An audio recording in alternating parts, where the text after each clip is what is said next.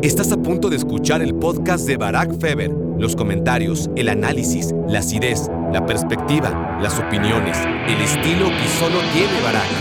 Mientras el Real Madrid, entre lo que ha ingresado por sus ventas y lo que ha gastado por sus refuerzos, ha invertido un total de 120 millones, el Manchester United ha invertido 10 veces más.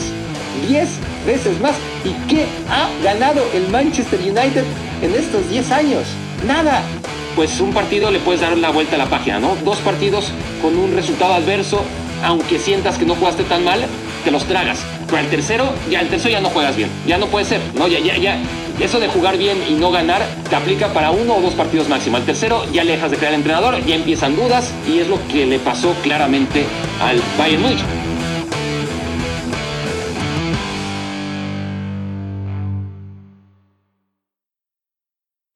Hola, bienvenidos a Me Quiero Volver Chango. Gracias por hacerme su cómplice para matar el tiempo. No sé si haya mucho de qué hablar, la verdad es que no sé qué tantas cosas hayan pasado en la Champions League en los últimos días, en la Premier League, en la Liga Española y, en fin, sobre todo en la Champions y en la Premier League.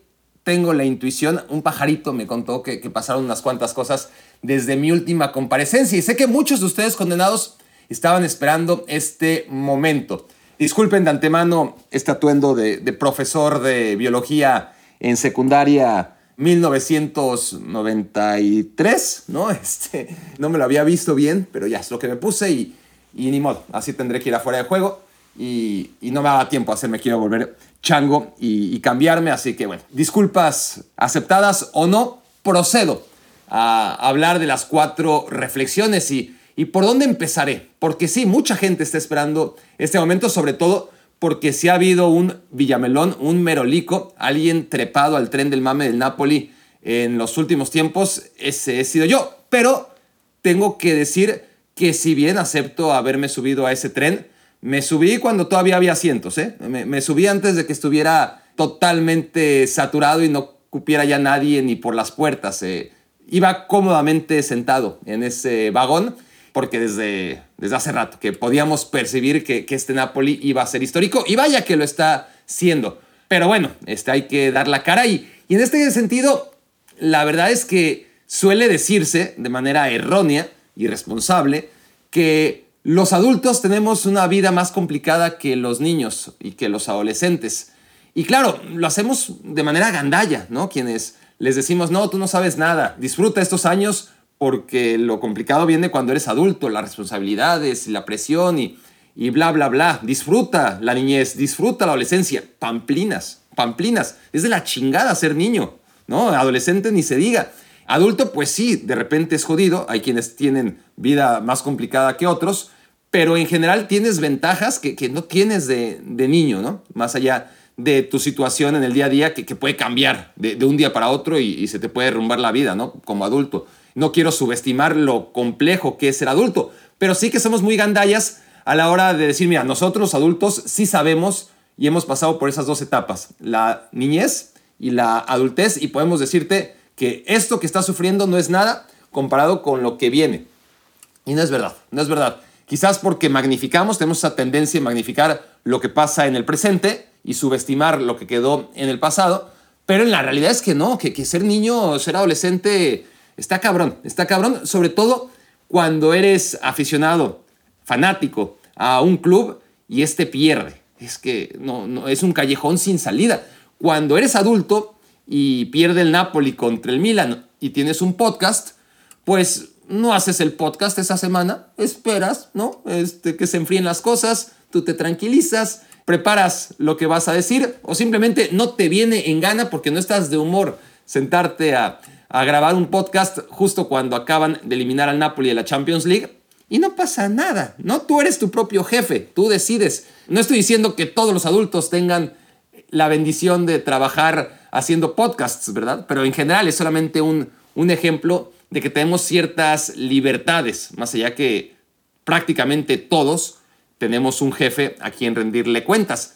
Pero en este caso, ¿no? Sobre todo cuando hablas de decepciones deportivas, no te cargan la mano como cuando eres niño, ¿no? No es esa, realmente era horrible. Yo, yo les digo que cuando era aficionado y muy aficionado al Cruz Azul de niño, no había nada peor que que llegara el otro día, perdiéramos contra perdiéramos, porque el lunes me acababan, ¿no? Y, y si perdíamos contra el América o contra, sobre todo contra Chivas, no sé si, si sea tendencia o, o si era mi generación en, en el salón, ¿no? Pero los de Chivas eran los más ojetes, ¿no? Entonces, si Chivas le ganaba a Cruz Azul, y claro, yo, yo hacía mucho, mucho trash talk en los días previos, ¿no? Calentaba los partidos y, estaba tan seguro de, del Cruz Azul, de Pedro Duana, de Porfirio Jiménez, de Santiago Stolaza, etcétera, de, de mis ídolos de la niñez, que no concebía que Cruz Azul perdiera contra las Chivas de Noé Zárate y del Tilón Chávez y de, ¿cómo se llamaba? Nacho Vázquez. No había manera, ¿no?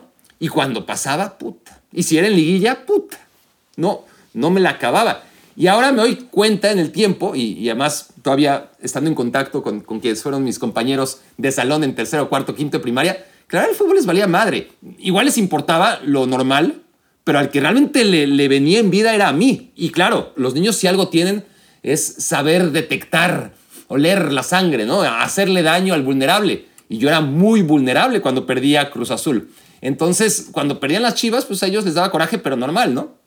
Entonces, mis burlas, pues no les causaba tanto agobio. No, no creo que, que los domingos se plantearan ir o no ir a la escuela como yo lo hacía cuando el Cruz Azul perdía en contra de las chivas, ¿no? Eh, y claro, es verdad que como niño también tienes la facultad de mentirle a tus padres, decir que te sientes mal y no ir a la escuela. Pero eso no hace sino alargar la penitencia, ¿no? E, ese lunes en el que esperas inocentemente llegar el martes y que ya todo quede olvidado. Y no, es mucho peor, es mucho peor porque todos saben que no tenías fiebre el lunes, que no estaba resfriado, no, ni madres. Fuiste un cobarde que no quiso dar la cara porque el Cruz Azul perdió 2-0 contra las Chivas. Este, y entonces el martes era mucho peor que el lunes. Entonces, esa es la ventaja prácticamente, ¿no? Que, que ahora estoy disfrutando, ya pasó el tiempo, no tuve que hacerme quiero volver chango justo después de la derrota del Napoli-Milan. Oblíguenme, oblíguenme, no pudieron, ¿verdad? No pudieron obligarme y aquí estoy. Pero como soy mi propio jefe, no voy a hablar por ahora del Napoli. Voy a hablar porque tengo ganas de hablar, pero va a ser más adelante. Lo a hacer lo voy a hacer en la cuarta reflexión cuando ya tenga el tiempo encima. Esa cuarta reflexión que casi siempre se la dejo al Arsenal, ¿no? Y que luego ya no me da tiempo. Hoy voy a invertir el orden y voy a hablar primero del Arsenal, se joden. Y después, sí, con el tiempo que quede, porque ya me tengo que ir afuera de juego, voy a hablar del Napoli. Pobre Arsenal, ¿no? Porque no es a nivel consciente, ¿eh? pero cuando andaba muy bien, lo dejaba para el final, siempre para el final. Cuarta reflexión, el Arsenal, qué bien anda. Y ahora el Arsenal, que pues está desplomando, que se está desinflando, pues claro, es la novedad y, ahora es la reflexión número uno, como si realmente parecería que, que, yo disfruto con la situación del Arsenal y cuando iba bien lo relegaba a la última reflexión y ahora que parece que lo van a alcanzar y que no va a ser campeón de la Premier League, resulta que ahora sí, como buen ventajista que soy, abro con el Arsenal. Y la verdad es que el Arsenal ni me va ni me viene. Históricamente era un equipo que generalmente no me gustaba mucho, la verdad pero tampoco tengo nada en contra del Arsenal, como si reconozco tener ¿no? este, más fobia hacia ciertos equipos. En el caso de, de los Gunners, no era un equipo que, que, no tenía identidad durante mucho tiempo, desde que se fue Arsene Wenger, que me daba mucha flojera, pero al que reconozco, ¿no? y, y, y lo he dicho aquí muchas veces, que, que, que me gusta mucho lo que ha hecho esta temporada. Que en anteriores temporadas no me gustaba porque tenía 3, 4 partidos muy buenos, empezabas a creerle y a partir de ahí tres, cuatro partidos horribles, pero, pero es que sin transición, no es que, bueno, es que jugó muy bien, pero ahora no pudo jugar tan bien y, empató, ¿no? O, o, de repente jugó mal, pero recuperó su nivel, no, era, eran cuatro partidos formidables y luego cuatro partidos desastrosos. Y esta temporada ha rayado en excelencia partido a partido, aunque en estas últimas jornadas se está desplomando ante un Liverpool, eh, y hace rato que, que no, es que hay muchos partidos que están jugando en Premier League, y hace rato que no hablo de Premier League en, en De Quiero Volver Chango, pero ese partido contra el Liverpool que me agarró de vacaciones y que lo vi después de, de regreso fue, fue increíble, ¿no? Porque el Arsenal lo iba ganando 2-0, parecía que, que, le podía meter los goles que quisiera, y al final no solo es que le empatan, sino que pudo ser goleada, pudo ser goleada de Liverpool, ¿no? En el segundo tiempo, la verdad le hace mucho daño al Arsenal, mucho más que quitarle dos de los tres puntos que ya tenía en la bolsa el equipo de Arteta. Entonces ahí hay un parteaguas en el que el Arsenal empieza a dudar, más allá que salvó la derrota en ese partido, creo que, que hay facturas importantes. Al siguiente partido lo tiene todo controlado, 2 a 0. No parece que haya forma, ¿no? Que, que, un equipo que está en puestos de descenso le saque el empate y, resulta que sí, ¿no? Que, que ese 2-0 se espuma rápidamente y que el Arsenal acaba empatando cuando, a ver, uno decía, es que este Arsenal ante el Southampton no puede perder, ¿no? No puede perder. Pero si nos damos cuenta, las derrotas, o porque no han sido muchas derrotas, pero los empates del Arsenal en esta temporada, las veces en las que no ha sumado puntos, y aquí me voy a apoyar en las maravillosas aplicaciones que nos hacen a la par más fácil la vida y más inútil el cerebro, ¿no? Porque ya, ¿para qué necesitas la memoria cuando tienes esas herramientas a disposición? Pero sí, lo, lo que quería comprobar aquí es que el Arsenal, que son victorias, victorias, victorias a lo largo de la temporada, cuando no ganó, fue en partidos en contra de rivales que uno ve en la tabla y decía, este Arsenal no puede perder. Empezando por el Manchester United, que fue su primera derrota el 4 de septiembre, y el Manchester United estaba por los suelos. Acuérdense cómo estaba a principio de temporada el United. Pero más allá de, ese partido que puede ser trampa, después, en la primera vuelta, contra Southampton, habían ganado todos los partidos desde la derrota contra el Manchester United, 1, 2, 3, 4, 5, 6, 7, 8 victorias seguidas, y luego van y empatan contra el Southampton, ¿no? Y luego tienen más victorias, pierden en casa contra el Brighton. Ah, pero sí, bueno, contra el Brighton fue un partido de la Carabao, pero bueno, es, derrota al fin y al cabo contra un gran equipo como sin duda es el Brighton. Y después victoria, victoria, victoria, ciertamente empata contra el Newcastle, que es un equipo de los competitivos, ya desde enero por supuesto que, estaba peleando por puestos de Champions League, pero luego son victorias hasta que cae contra el Manchester City, pero en FA Cup, cae contra el Everton en el primer partido en el que aparece Sean Dyche como técnico de un Everton que estaba yendo al descenso y que le gana al Arsenal, luego empata contra el Brentford, equipo de media tabla, y, después victoria, victoria, victoria, victoria, victoria, victoria, y hasta que se encuentra con esta semana fatídica, ¿no? en donde en Europa League pierden penales contra el Sporting de Portugal.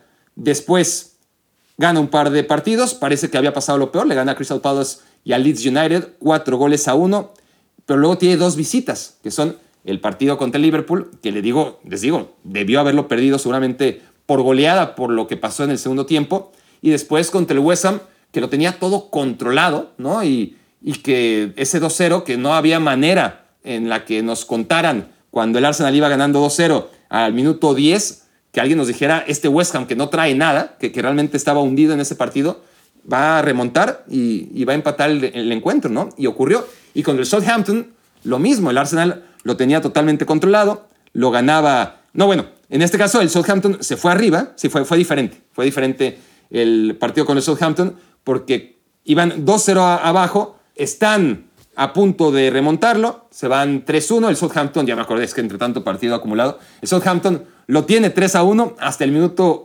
88 y el Arsenal no solamente empata, sino que en los últimos minutos tiene un par de ocasiones que pudieron darle la vuelta al marcador y llevarse la victoria en contra del Southampton, pero sí, en efecto, fueron casi ligadas las decepciones contra el Sporting de Portugal en la Europa League, contra el Liverpool en la Premier League en Anfield y después la visita contra el Southampton. Entonces sí es un común denominador que varios de los descalabros de este Arsenal hayan sido contra rivales que uno no sospechaba que, que iban a ser capaces de acabar con el buen paso, ¿no? con las victorias consecutivas que ha ido acumulando un Arsenal que si algo tienen en común todos estos fracasos, y habría que revisar partido a partido, pero incluso en la victoria es un drama al balón parado. Es increíble y, seguro que lo trabaja, ¿no? Eh, no creo que, que, seamos nosotros los únicos los que detectamos que, el Arsenal cada vez que, que, le ejecutan un tiro de esquina desde, desde los buenos tiempos, ¿eh? o sea, desde los momentos en los que el Arsenal lideraba con, muchos puntos de ventaja,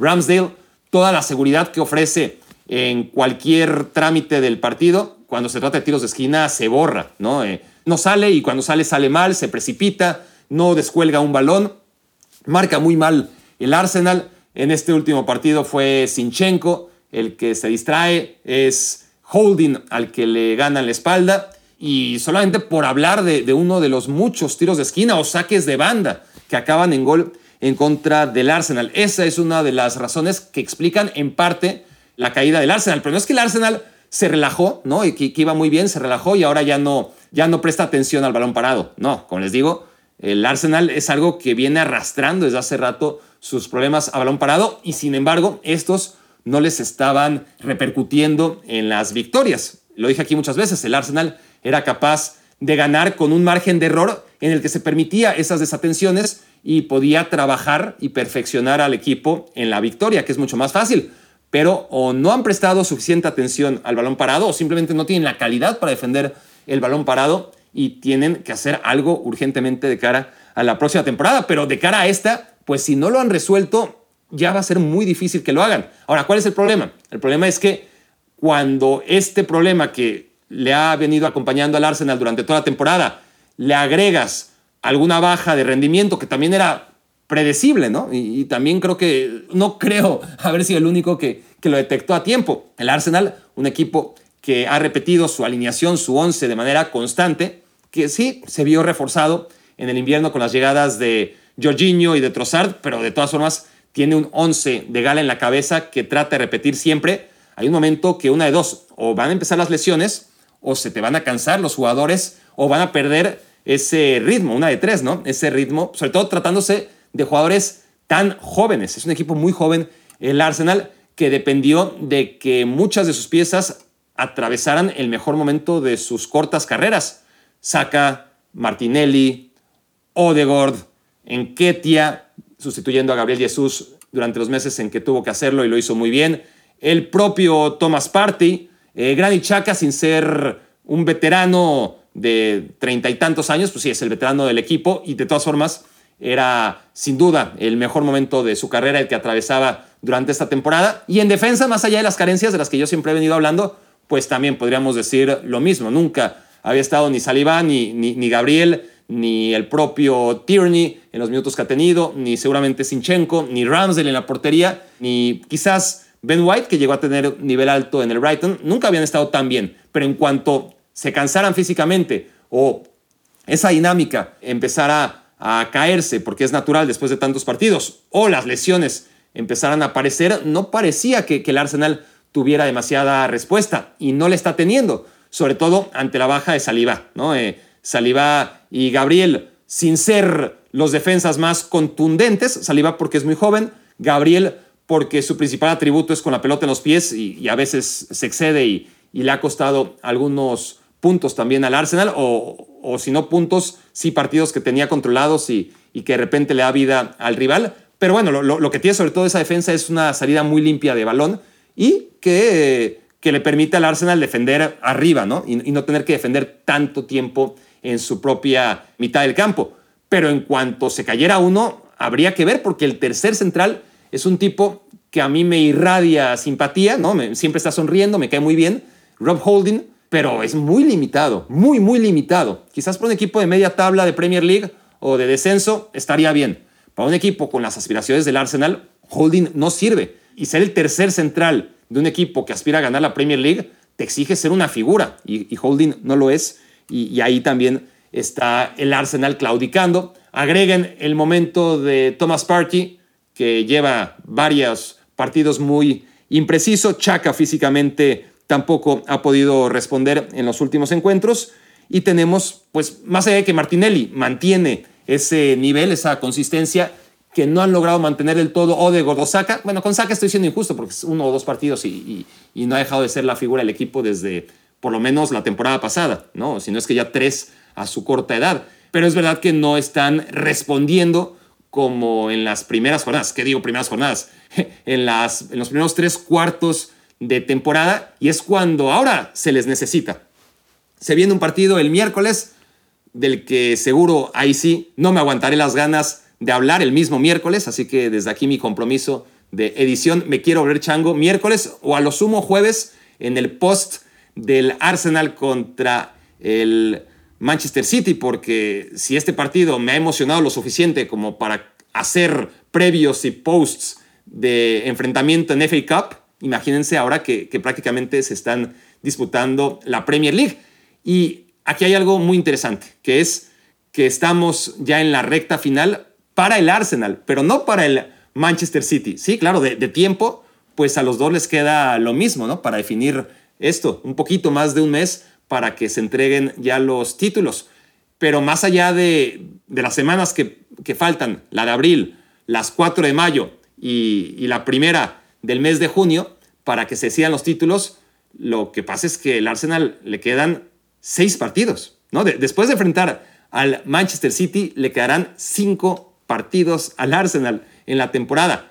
Y para el Manchester City apenas va a empezar la temporada, porque es normal que llegue peleando la Premier League a estas alturas. Es normal que esté en la final de la FA Cup. Además, con un rival como el Manchester United, que hace esta FA Cup especial. Nunca había ocurrido eso en la historia de la legendaria FA Cup, que lleva más años jugándose que cualquier otra competición. Y después tienes pues la Champions League, que también es más o menos normal ver al City en semifinales, ¿no? Entonces, Mientras al Arsenal le quedan, después del partido contra el Manchester City, solamente cinco partidos, al City le quedarán todavía los cinco partidos del Arsenal, más dos partidos pendientes, que por eso el Manchester City tiene cinco puntos menos que el Arsenal ahora mismo, ¿no? Porque tiene partidos pendientes, aplazados, porque el Manchester City ha avanzado en la FA Cup, a diferencia del Arsenal, al que eliminó regresando de la Copa del Mundo un poquito después, ¿no? Porque la eliminación se había dado, pues sí, precisamente después de, la Copa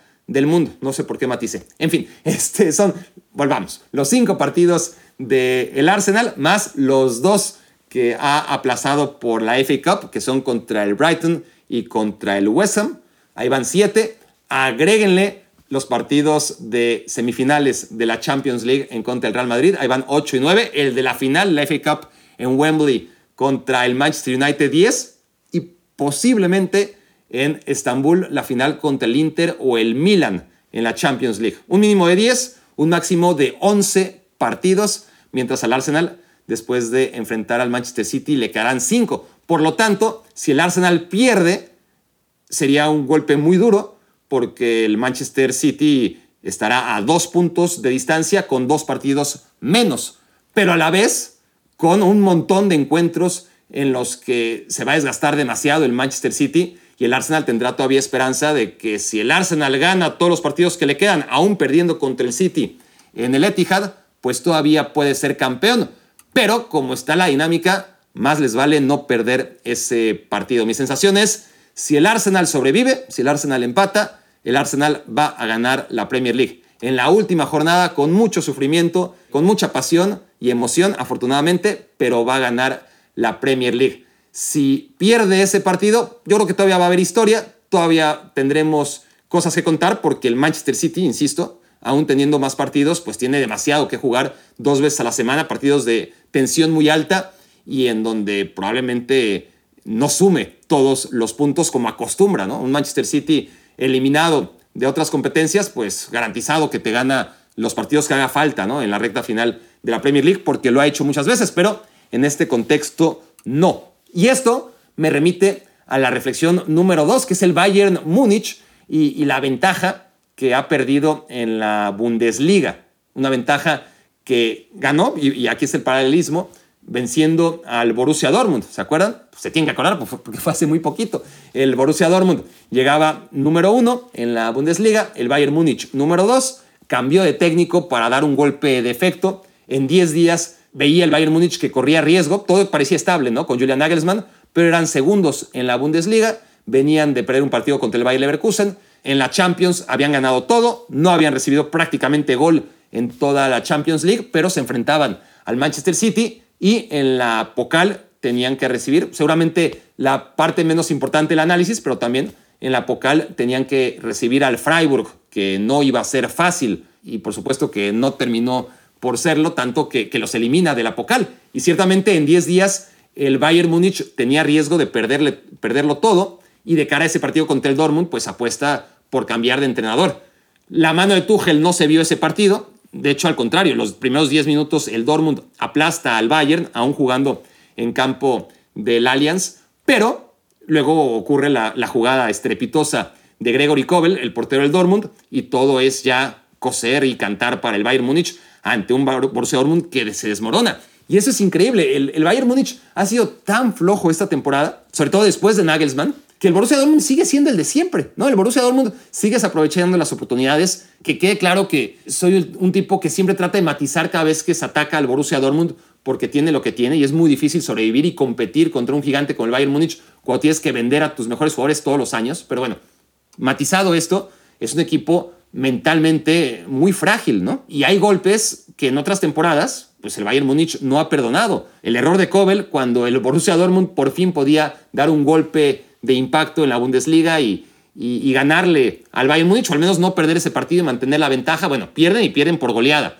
Y, y después, muy pronto, el Borussia Dortmund gana un partido tranquilo contra un rival de lo peor que hay en la Bundesliga, o, que venía jugando muy mal antes de cambiar de entrenador, como es el Stuttgart. Va ganando 2 a 0 con un hombre más, además, porque expulsado a un futbolista de Stuttgart en los últimos minutos del primer tiempo, Mavropanos, y aún sin Mavropanos, con una defensa que tuvo que ser ajustada con 10 hombres, el Borussia Dortmund no pudo ganarle, no pudo mantener la victoria de 2 a 0 contra Stuttgart. Y ahí es, bueno, y, además un partido que, que le empatan 2 a 2. El Borussia Dortmund logra meter el 3 a 2, que fue quitarse un peso encima, solo para que el Stuttgart metiera inmediatamente en el último minuto, en la última jugada, el 3 a 3. Y mi conclusión era ya, ¿no? después de perder como perdió contra el Bayern, y después de perder aquí dos puntos en contra de un rival de descenso y además con un hombre menos el rival, pues ya es un golpe anímico del que no se va a recuperar el Borussia Dortmund, sobre todo porque a esa misma hora el Bayern Múnich estaba empatando de manera insospechada contra el Hoffenheim en casa, ¿no? Entonces, esa ventaja, esa oportunidad que, parecía darle la vida al Borussia Dortmund se había desplomado, la habían echado a perder. Podrían haber aprovechado el empate en casa del Bayern contra otro rival que está peleando el descenso como el Hoffenheim, ganándole al Stuttgart, al que le ganaban 2 a 0 con un hombre más, y con eso recuperar los puntos que habían perdido en Der Klassiker, y resulta que les empatan. ¿Quién se va a levantar de eso? Bueno, a la siguiente jornada aparece el Bayern, pierde, hace su peor partido, porque yo venía diciendo, no está jugando tan mal el Bayern como indican los resultados, ¿no? En estos primeros partidos de Thomas Tuchel. No, contra... Fue un desastre. Fue un desastre este último encuentro. Ya, y es lo que pasa siempre en los equipos, ¿no? Van perdiendo la inercia y, cuando los resultados no te favorecen, pues un partido le puedes dar la vuelta a la página, ¿no? Dos partidos con un resultado adverso, aunque sientas que no jugaste tan mal, te los tragas. Pero al tercero, ya el tercero ya no juegas bien. Ya no puede ser, ¿no? Ya, ya, ya. Eso de jugar bien y no ganar te aplica para uno o dos partidos máximo. Al tercero ya le dejas de crear al entrenador, ya empiezan dudas y es lo que le pasó claramente al Bayern Múnich. No estoy diciendo que antes jugaba bien con Tuchel, pero no estaba jugando mal, no estaba jugando del todo mal. Este último encuentro realmente fue muy malo en contra del Mainz, que además es un equipo muy bien dirigido por Boss Benson y que está además ahí arriba, ¿no? De manera insospechada ha ido recuperando posiciones y está sexto lugar el Mainz en la Bundesliga. Y después de ese partido, pues el Borussia Dortmund Todavía pudo claudicar, ¿eh? Todavía pudo, típico del Dortmund, porque ya conocía ese resultado, jugó después, pero le gana y le gana con contundencia al Eintracht Frankfurt, un Eintracht con, con muchas bajas, pero, pero bueno, parece que va a poder el Borussia Dortmund. Uno ve el calendario y dices, bueno, tendría que ganar y sobre todo, aunque no gane todos los partidos, parece que este Bayern Múnich no lo va a hacer.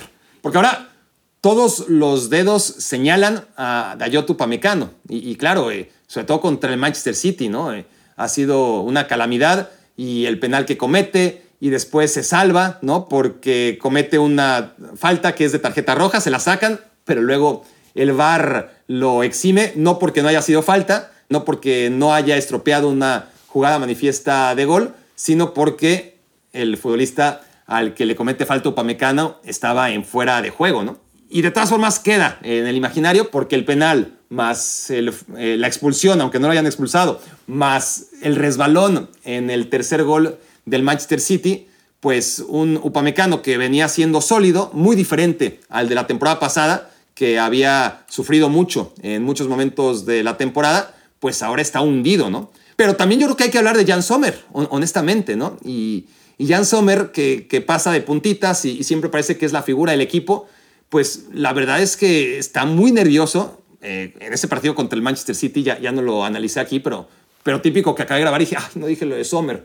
Pero, pero Sommer en ese partido y, en general es un portero que, que comete muchos errores jugando con los pies, más allá que su distribución no es del todo mala, sí, este, cada partido por nerviosismo o porque no tiene una técnica individual tan correcta como otros porteros con los pies, insisto, está bien, pero, pero para jugar en el Bayern Múnich, sobre todo con el listón que te pone Manuel Neuer, hay que hacerlo mucho mejor y, no tiene el temple ni tiene esa capacidad y, sobre todo es un portero muy chiquito, es un portero muy chiquito que por eso muchas veces sus atajadas parecen espectaculares y lo son, pero lo son por mera física, ¿no? Un portero de un 80 que se estira y que llega al ángulo, pues quizás la mismita parada te la hace Neuer o Courtois o Donnarumma, pero pues como son tan grandotes, casi casi te, ¿no? Este, dan dos pasos a un costado, estiran el brazo y, la atajaron sin que parezca la tajada del siglo como las de Jan Sommer, que, tiene que esforzarse mucho, pero por sus propias características físicas, ¿no? Eh, eh, el, chico, ya, no tan chico, ya es un portero veterano, que mantiene, eso sí, los reflejos a esa edad, se ve que trabaja mucho, pero mide un 80, ¿no? Entonces, cada vez que llega, pues parece, porque resulta espectacular, pero hay muchas a las que no llega, ¿no? Que, que algún otro portero más grande podría llegar sin mayor problema, ¿no? Y que con Sommer, pues parece que es imposible cuando no era imposible. Lo que pasa es que es un portero muy chiquito y, y Sommer no tiene la culpa del tamaño que tiene, pero un equipo como el Bayern Múnich, al encontrar un sustituto para Manuel Neuer, pues tampoco es que había tantas opciones en el mercado. Es decir, ¿cuántos equipos están dispuestos a soltar a su portero titular, ¿no? Por una oferta mínima. No estoy diciendo que sea fácil, pero sí me llama mucho la atención lo aclamado que suele ser Jan Sommer cuando en realidad es uno de los factores que explican, no estoy diciendo que sea el culpable, es uno de los factores que explican el derrumbe del Bayern Múnich en esta segunda vuelta. La reflexión número 3, otra que tenía pendiente nos lleva al Real Madrid, ese equipo que siempre está en semifinales de Champions, con lo difícil que es meterte a semifinales de Champions, ¿no? ¿Cuántos equipos tienen como objetivo mínimo meterse a semifinales de Champions League? A ver, el Paris Saint-Germain, el Bayern Múnich, en Italia, pues ahora mismo se han puesto el listón muy alto, ¿no? Varios equipos, pero convengamos que Milan e Inter mucho menos Napoli no, pero la Juventus sí. Durante muchos años, por lo menos, tenía ese listón mínimo de meterse a semifinales. Estoy hablando de la última década, ¿no? Entonces, el Bayern, el Paris Saint-Germain, la Juventus. Si hablamos de equipos ingleses, pues los cuatro, los cuatro que, que se meten cada año a Champions League son equipos que tienen como objetivo y como potencial económico meterse a semifinales. Entonces ahí estamos hablando ya de siete. Agreguen al Barcelona, agreguen si quieren al Atlético de Madrid, agreguen obviamente al Real Madrid. Quiten algunos, agreguen a otros, pero aproximadamente 10 equipos a lo largo de esta década, no hablemos históricamente, sino de esta década, 10 equipos han tenido como objetivo mínimo europeo meterse a la final o a las semifinales, en este caso de, de la Champions, ¿no?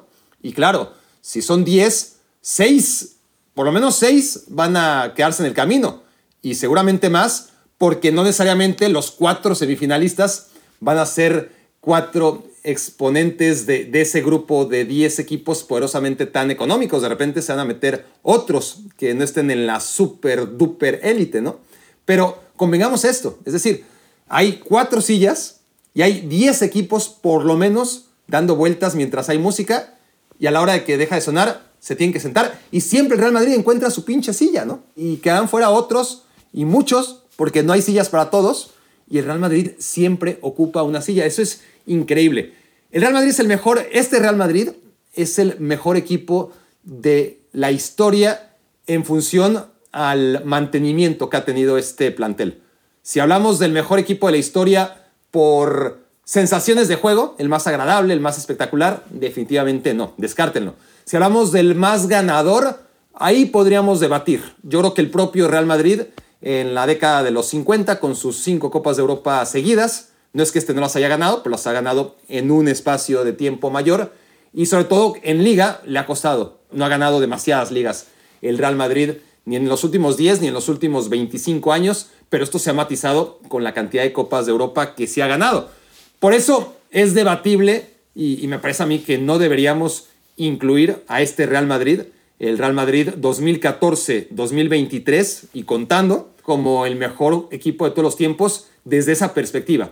Títulos, probablemente no. Juego, seguro no, pero la constancia, la capacidad de, estar siempre ahí, de regenerarse con una misma base, ¿no? Porque se hace imperceptible, ¿no? Pero si en algún momento nos dicen, es que este Real Madrid va a perder a Di María, que es la primera gran pérdida, ¿no? Eh, en 2014 estoy hablando de, de esta década este, en la que el Real Madrid no ha dejado prácticamente de jugar en semifinales de la Champions League. Si te dicen, van a perder a Di María, después, unos años después, cuando ganen muchas Champions Leagues, van a prescindir de Cristiano Ronaldo y después de Casemiro, pero antes de Barán y de Sergio Ramos. Y cualquier equipo tiene que colapsar. No, pero no te preocupes porque se van a quedar Modric, se va a quedar Cross, se va a ir Keylor Navas, pero va a llegar Courtois y entonces no va a haber mayor problema y, en defensa va a haber un brasileño llamado Militao y, él se encarga y, ahí te la armas con Cross y con Modric, un ratito con, con Casemiro hasta que se vaya y, ahí la armas, ¿eh? Este Benzema, ah, ese sí, ese se va a quedar y va a haber un brasileño llamado Vinicius. Estoy hablando con cualquiera de ustedes en 2014, recuerden, proyectándoles lo que va a pasar con el Real Madrid. Y es imposible, ¿no? Es, es imposible pensar que este equipo, manteniendo la base de Modric, de Cross y de Benzema, más algunos de los que han ido llegando y prescindiendo de partes, de patas de, la mesa que uno aseguraba eran las que le daban estabilidad a este equipo. Pero se han ido poco a poco, en momentos puntuales y después, y eso es lo más importante, de haber sido exprimidos, ¿no? de, de haberle dado los mejores años de sus carreras al Real Madrid en la mayoría de los casos.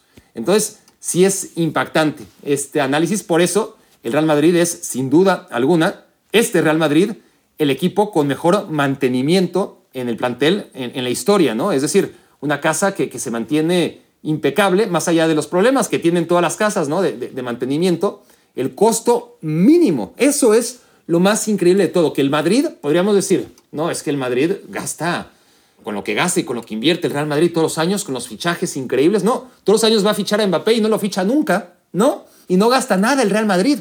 Desde 2014 hasta 2023. Esto es impactante. Siéntense, si están parados, si están conduciendo, hagan un stop, porque no quiero accidentes. A, mí me parece increíble esta estadística. Pero si analizamos esta última década, los fichajes desde 2013 hasta 2023 de este Real Madrid, que prácticamente no ha dejado de ser semifinalista de la Champions, que ha ganado cinco Champions Leagues y que está en el camino a ganar la sexta, este Real Madrid ha gastado 1.100 millones de euros en fichajes. Que uno podría decir, pues sí es un montón, ¿no? Eh, aunque se prorratee en, 10 años, pues, pues es una lana, ¿no? 1.100 millones es hablar de, de, gastar 100 millones de euros todos los años en, en jugadores. Pero cuando les dije que esto es impactante, no es porque se hayan gastado 1.100 millones, es que es lo normal es que han ingresado por venta de futbolistas 974 millones. O sea, ¿cómo? 974 millones por venta de jugadores. Entonces, en el balance, compras contra ventas desde 2014, el Real Madrid ha invertido 121 millones de euros en 10 años, a 12 millones de euros por año para tener el equipo más dominante de siempre. Un equipo que ha ganado en el camino cinco Champions Leagues, unas cuantas ligas menos, pero que siempre se mete en semifinales de la Champions, ¿no? Invirtiendo nada. Si tomamos en cuenta esto, ¿no? Eh, los gastos y los ingresos en el mercado de transferencias, el Real Madrid en estos 10 años en que ha dominado claramente en Europa, es el equipo número 39 que más ha invertido en reforzar a su plantel. 39. No das crédito de ver los 38 equipos que están por encima del Real Madrid. El Dinamo Moscú es el 38, para que se den una idea. Dinamo Moscú, que si no lo saben, no pinta nada en la Liga de Rusia, pero nada. Por supuesto que el Zenit de San Petersburgo ha gastado más que el Real Madrid, que sí es el dominante en estos 10 años en la Liga rusa. Muchos equipos chinos que colapsaron en el camino pero el Southampton, el Nottingham Forest, el Bournemouth, dirías, bueno, equipos de la Premier League que pelean el descenso, pero al fin y al cabo se gasta mucho dinero a lo tonto en la Premier League. Va, ¿qué me dicen del Arbe Leipzig? El Arbe Leipzig ha invertido más en su plantel Y mira que el RB Leipzig es un equipo vendedor que el Real Madrid. Entonces, eso por hablarles solamente de, de algunos equipos que están en el top 40 y que no gastan mucho y que aún así en su balance ingresos contra ingresos han gastado y han invertido más en mejorar a su plantel que el Real Madrid. Ahora, si hablamos de los equipos que más han gastado en este tiempo, pues sí, mientras el Real Madrid, entre lo que ha ingresado por sus ventas y lo que ha gastado por sus refuerzos, ha invertido un total de 120 millones, el Manchester United ha invertido 10 veces más. Su balance de ingresos contra egresos por fichajes es de 1.200 millones de dólares. 10 veces más. ¿Y qué ha ganado el Manchester United en estos 10 años? Nada. ¿A cuántas semifinales de Champions League se ha metido? A ninguna. ¿No? Realmente es algo que, hay que destacar. Hay que destacar, no se dice lo suficiente o no se sabe, no se analiza y está ahí. Por hablar de, otros equipos, ¿no? Eh, el Manchester City, que es el rival del Real Madrid, pues entre los jugadores que ha comprado y los que ha vendido en estos 10 años, es una inversión de 984 millones de euros. El único que pasa a los mil es el Manchester United, pero después está muy cerca el Manchester City, que por lo menos, digo, no ha ganado la Champions, ¿verdad? Ya quisiera una de las cinco que tiene el Real Madrid en este camino, pero bueno, por lo menos el City irá, bueno, he sido un equipo consistente, más consistente que el Real Madrid, he gastado mucho más, 10 veces más, pero bueno, eh, estoy a su nivel, aunque he ganado cinco Champions Leagues menos en el camino.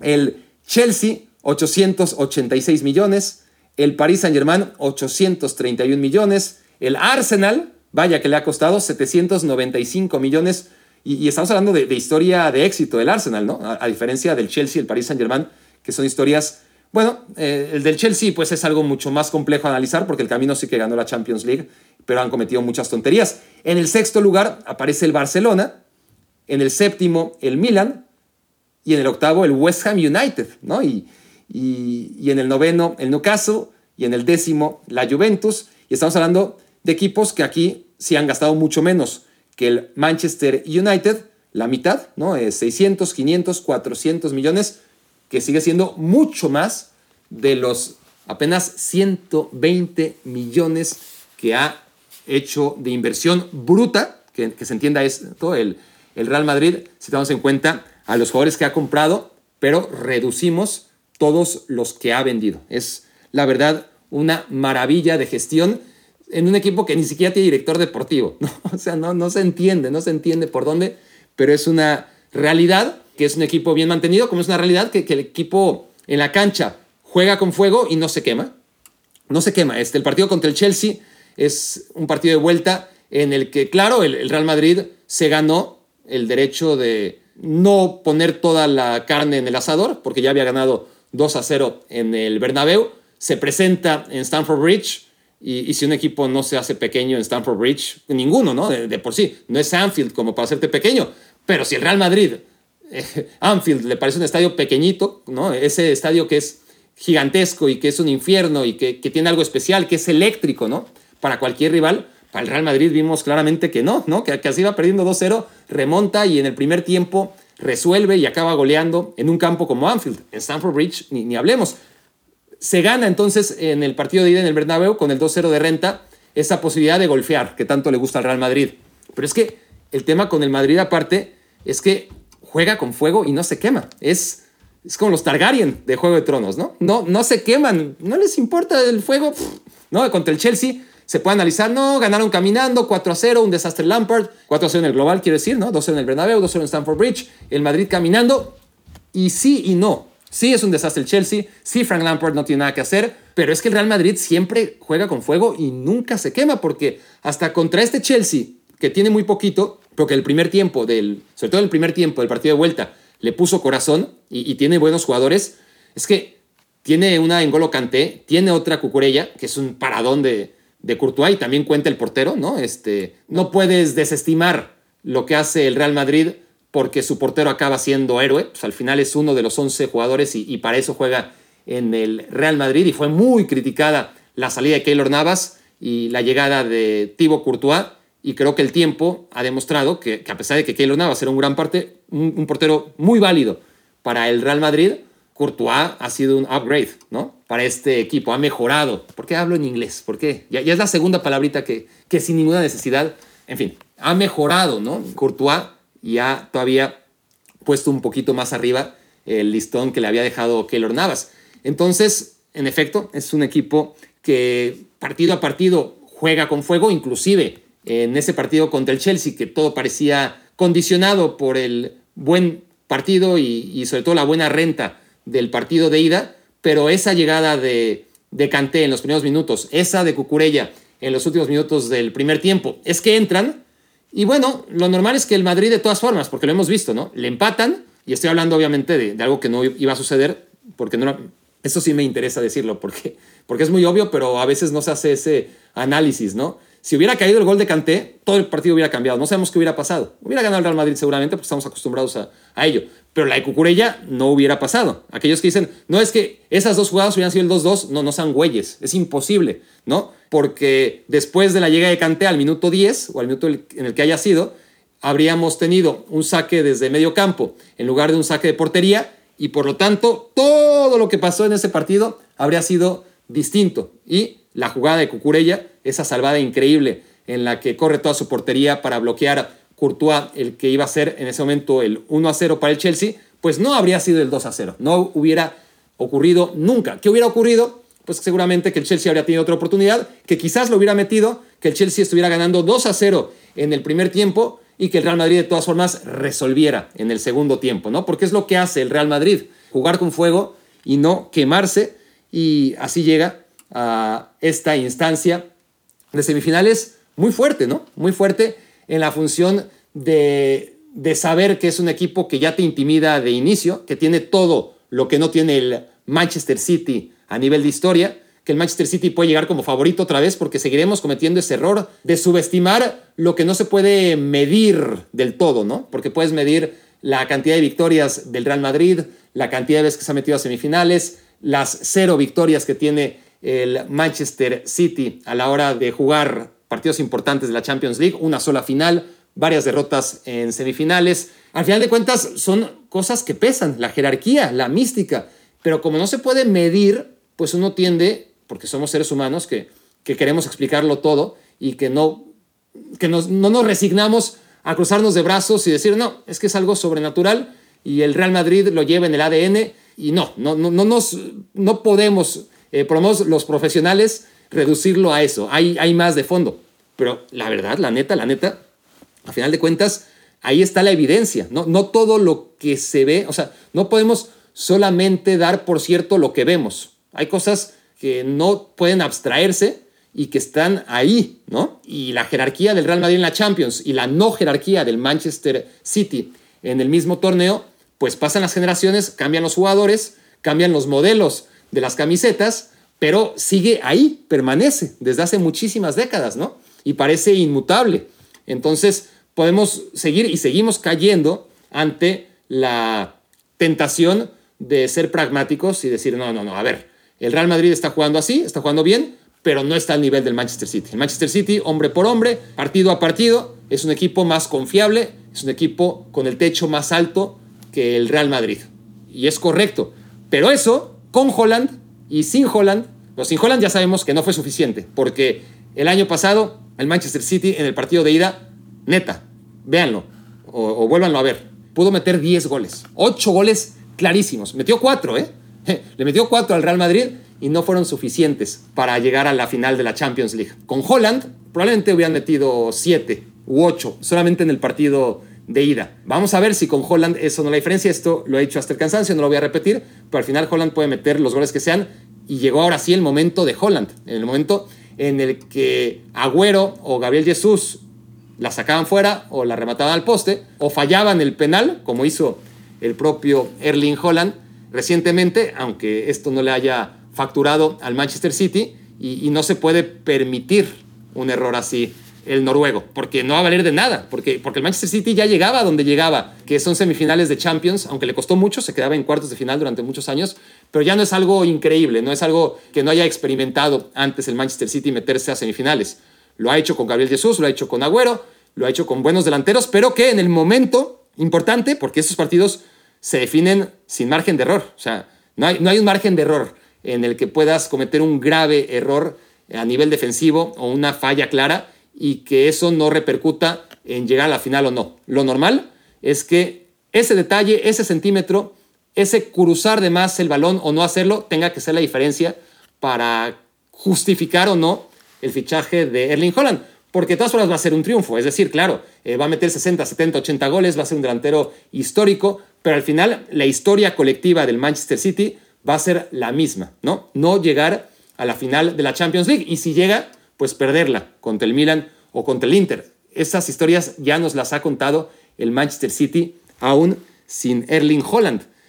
Y, el Real Madrid, pues por el otro lado, también, ¿no? Eh, con, con Casemiro, sin Casemiro, con Barán y, Ramos o sin ellos, con Cristiano y sin Cristiano, con, con, con Keylor Navas y sin Keylor Navas, y sin Karim Benzema o con Karim Benzema. Podemos decirlo ya, ¿eh? Porque parece tan irresponsable como en su momento habría sido irresponsable decir que, que el Madrid podría ¿no? Eh, seguir siendo el Real Madrid y ser un equipo tan ganador como es en la Champions League, sin todos estos nombres que se han ido yendo, ¿no? Y han permanecido Kroos, Modric y Benzema, y eso nos hace pensar que, que, esos tres, sobre todo el francés, por lo que hizo la Champions pasada, pues ahora sí que, que no puedes prescindir de ellos.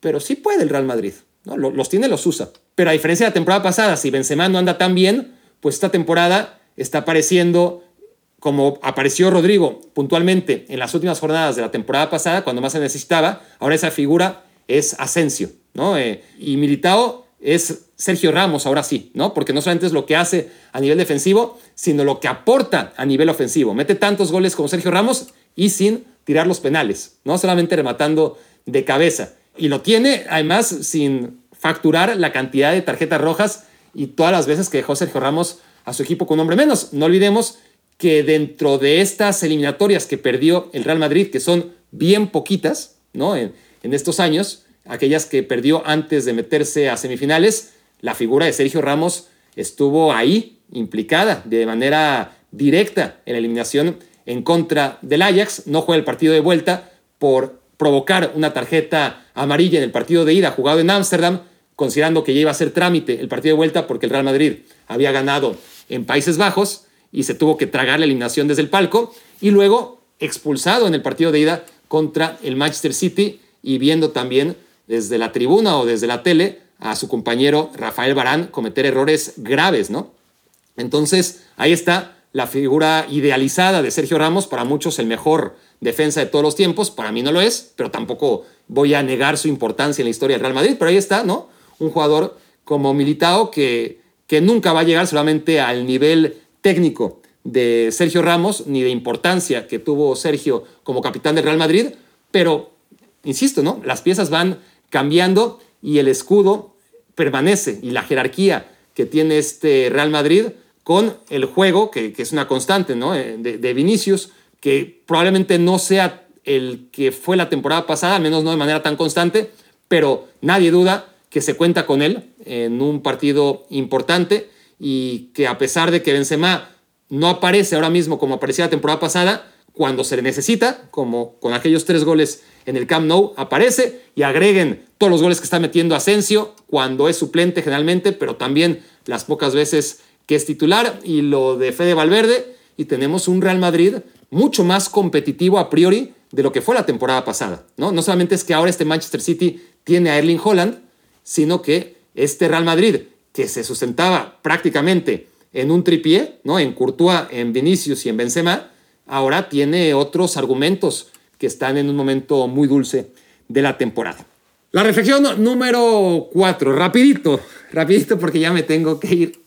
Em, la verdad es que el Napoli encontró su kriptonita, está claro, ¿no? El Milan es la kriptonita de, del Napoli, lo fue en los cuatro partidos que se enfrentaron esta temporada, incluso en el partido de ida, que ya queda muy lejano, pero el Napoli ya venía jugando muy bien y el único partido que realmente no lo juega bien, pero que como equipo que ya apuntaba a hacer cosas grandes, inclusive ese partido que no lo juega bien, en el que es superado, porque fue claramente superado en las primeras jornadas en contra del Milan, pues lo ganó. Lo ganó con un gol de, de Simeone, me parece, en el último minuto, si no recuerdo mal, un encuentro que, que debió perder, que honestamente debió perder y que lo gana y que eso también contribuye al crecimiento, esa bola de nieve sensacional que viene siendo el Napoli esta temporada, porque no volvió a dar partidos tan pobres como aquel en San Siro en el que acaba ganando.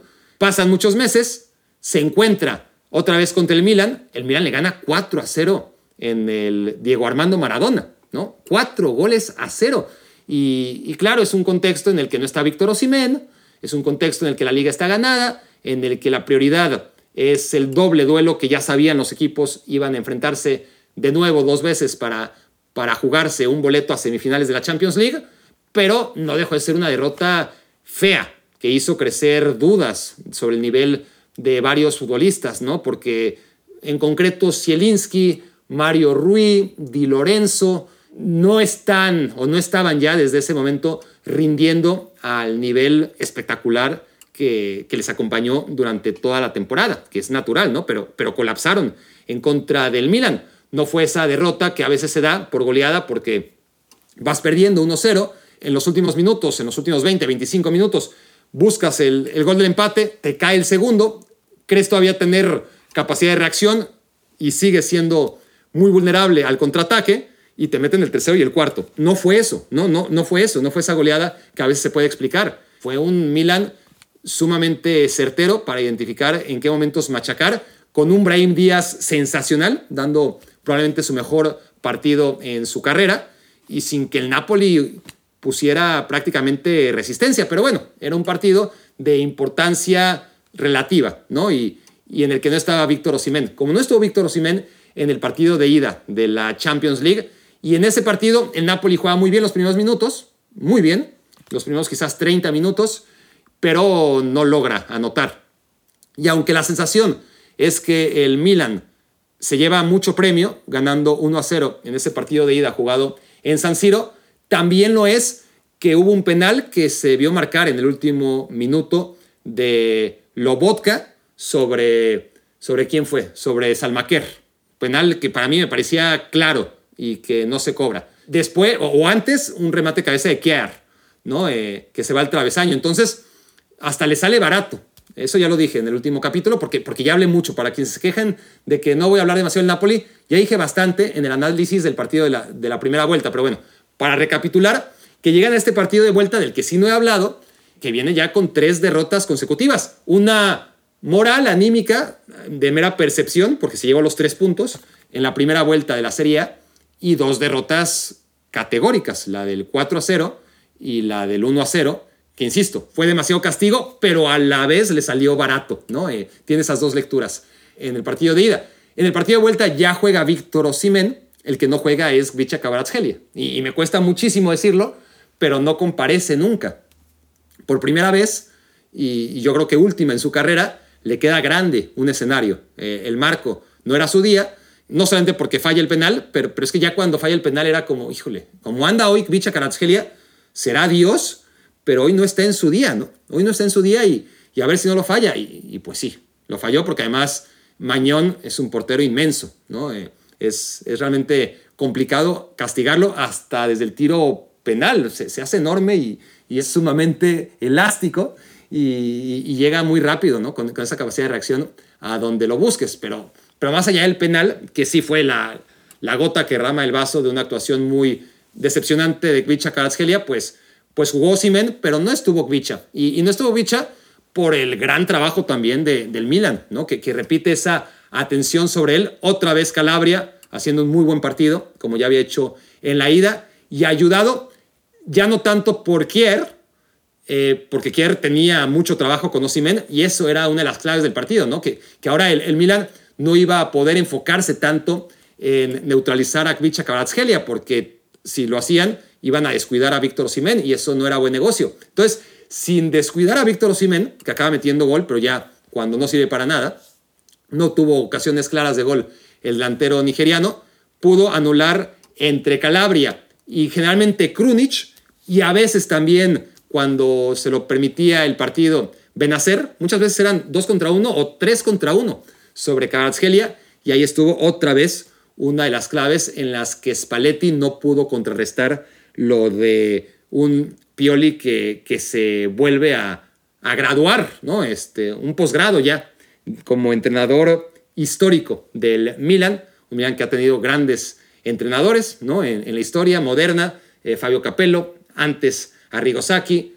Carlo Ancelotti, y obviamente poner al nivel de técnicos que ganaron la Champions League a Pioli, pues todavía no, ¿no? Pero, pero ojo, porque con muy poco ha construido un equipo con ideas claras, nada espectacular. Eh, la espectacularidad la pone Rafael Leao, por supuesto, y, y con eso le sobra generalmente al Milan y para mí es favorito contra un Inter que a mí me gusta más. Eh, me, me, cae más simpático por Simone Inzaghi, básicamente. A mí, la verdad, históricamente, el Milan me ha caído mejor que el Inter, pero en los últimos años el Inter me cae mejor que el Milan. Reconozco que, que una final Milan contra Real Madrid sería la más romántica de todas. Milan contra Manchester City sería también muy buena porque tendrías al Manchester City como hiper favorito, pero al Milan como ese equipo que así como le complicó la vida al Tottenham, así como le complicó la vida al Napoli, así como en un duelo de iguales debería, creo, ganarle al Inter, pues sería, sería la víctima ideal, creo, contra el Real Madrid. Por lo que les digo, ¿no? El, Real Madrid empequeñece a todos. Si tiene que ser Anfield, es Anfield. Y si tiene que ser el Milan, sobre todo este Milan, que dista mucho de ser aquella versión del Milan de Rijkaard, Gullit, Ivan Basten, que le ganó 5-0 al Real Madrid de la quinta del buitre, pues de todas formas, ¿no? Este, este Milan sí tiene historia, pero no. Lo normal es que en una hipotética final contra el Real Madrid claudicara. Pero dentro de todas estas combinaciones, sí me parece a mí que sería más atractivo ver al Milan contra el Real Madrid o sobre todo contra el Manchester City, porque creo que sería una final mucho más pareja de lo que muy a priori, podríamos decir a pre priori, no, a priori sería una vez que, que avancen los dos a la final. A pre priori es eh, no descartar que acabe siendo un Real Madrid contra Inter, que tendría lo suyo, pero que desde mi punto de vista sería la combinación menos atractiva, al menos de que te llames José Mourinho, ¿no? que, que seguramente le haría muy feliz. El Napoli es un equipo que yo espero que no se desmantele, ojalá, es, es una plegaria al cielo, porque yo creo que, primero hay que perder, ¿no? Este, es muy difícil que en tu primera experiencia, claro, el Napoli ya había jugado la Champions, pero no cuartos de final de la Champions, ni siquiera en su época dorada con Diego Armando Maradona, ¿no? Pero si pudiera volver y hacerlo con Osimhen y con Baratsgelia, ¿no? Básicamente, si no, como para qué. Los otros jugadores son importantes, bueno, Kim Min Jae también es un tipo del que no he hablado, pero fue trascendental su ausencia en el partido de vuelta por acumulación de tarjetas, porque hay que ver cómo corre eh, Rahmani, ¿no? lo retratado que queda ante la velocidad de Rafael Leao en el gol de Giroud. Y bueno, Rahmani juega de todas formas, eh, suele ser el compañero de, del coreano, pero Kim Min Jae se las hubiera arreglado eh, seguramente para hacer la cobertura o, hubiera complicado más en todo momento al Milan. No tener al líder de la defensa también le afectó muchísimo y no tener en el medio campo a Samu Anguissa, ¿no? Eh, Samu Anguissa que es un tipo que presiona arriba, que, que pelea, que, que es el complemento ideal de Lobotka en medio campo y que por caer expulsado en el partido de ida dejó su lugar a un Endombele que no da una, no da una, ¿no? De quién lo iba a decir cuando lo veía en el Lyon, este medio agarró el segundo aire después de fracasar en el Tottenham, pero no, a final de cuentas, de hecho, ese gol se produce por un control básico, ¿no? De Endombele que se le escurre la pelota y le abre la posibilidad a Rafael Leao.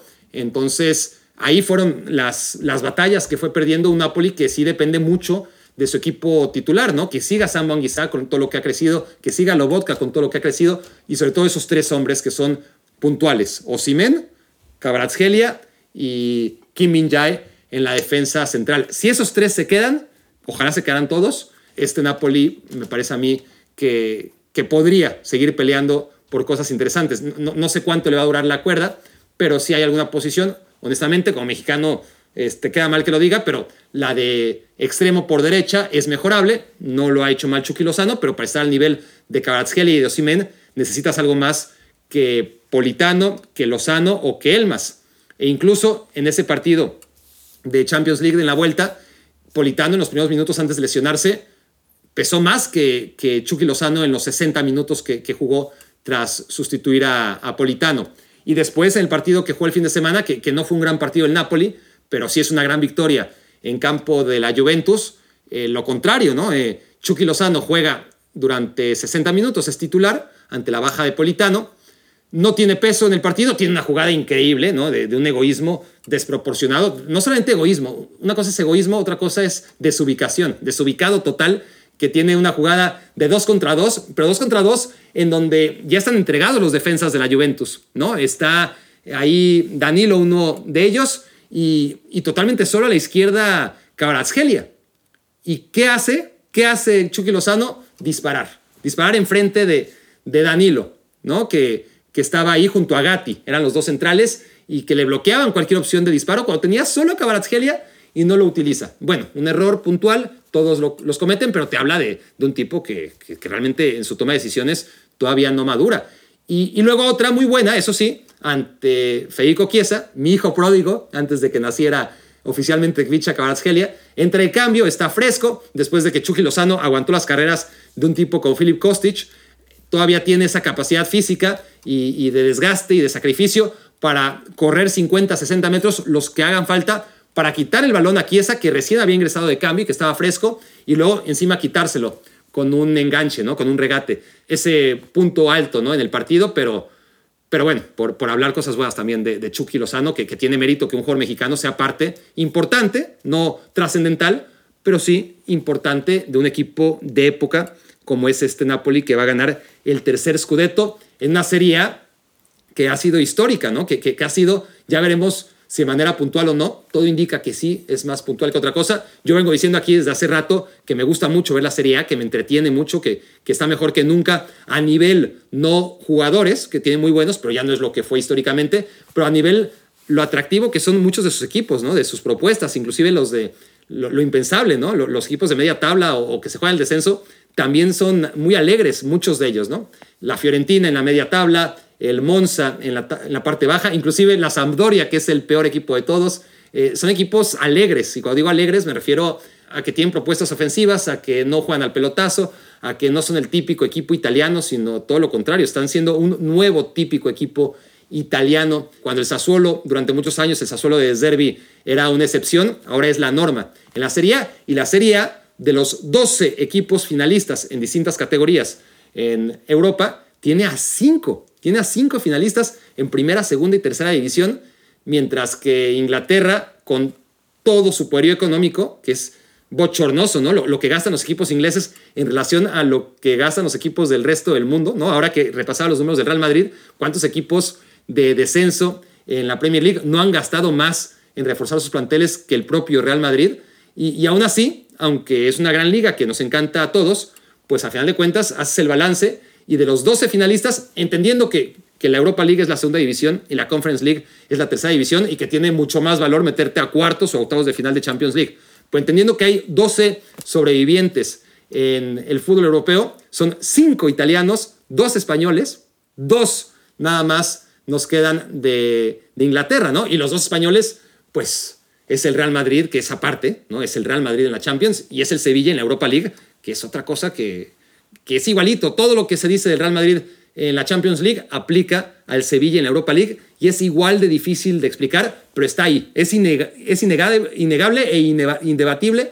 Ya cuando la lengua se me está trabando así es porque ya llevo demasiadas horas hablando, eh, una hora, y es momento de cerrar. Me quiero volver chango, pero no sin antes destacar lo que quería hacer, ¿no? Que al final ves la Serie y el 1 y el 2, que son el Napoli y la Lazio están fuera de competiciones europeas, paradójicamente, ¿no? El tercero y el cuarto, que ahora mismo son a Juventus, y ya no pude hablar de que le regresaron los puntos, así que si le dediqué mucho tiempo a la pérdida de puntos, sería coherente de mi parte hablar ahora, ¿no? Este, de los puntos que ha recuperado la Juventus, que me parece terrible, pero bueno, ahí está, se los ganó en la cancha, más allá de las trampas en los despachos, y la Juventus y la Roma son tercero y cuarto de la Serie A, y son semifinalistas en la Europa League, ¿no? Eso es, es tremendo. 5 y 6 en la tabla son Milan e Inter, semifinalistas de la Champions League, y después viene la Fiorentina, semifinalista en la Conference League. Así que está siendo una temporada muy bonita y muy contento de haberla seguido de principio a esta recta final. Una serie apasionante, la 2022-2023, en la que sus equipos lo han hecho muy bien en Europa. Esto fue me quiero volver chango. Muchas gracias por haber aguantado mis trabadas de lengua en los últimos minutos y por haberme hecho su cómplice, como siempre, para matar el tiempo. Escuchaste el podcast de Barack Feber. Toda la información de los deportes con un toque de Barack.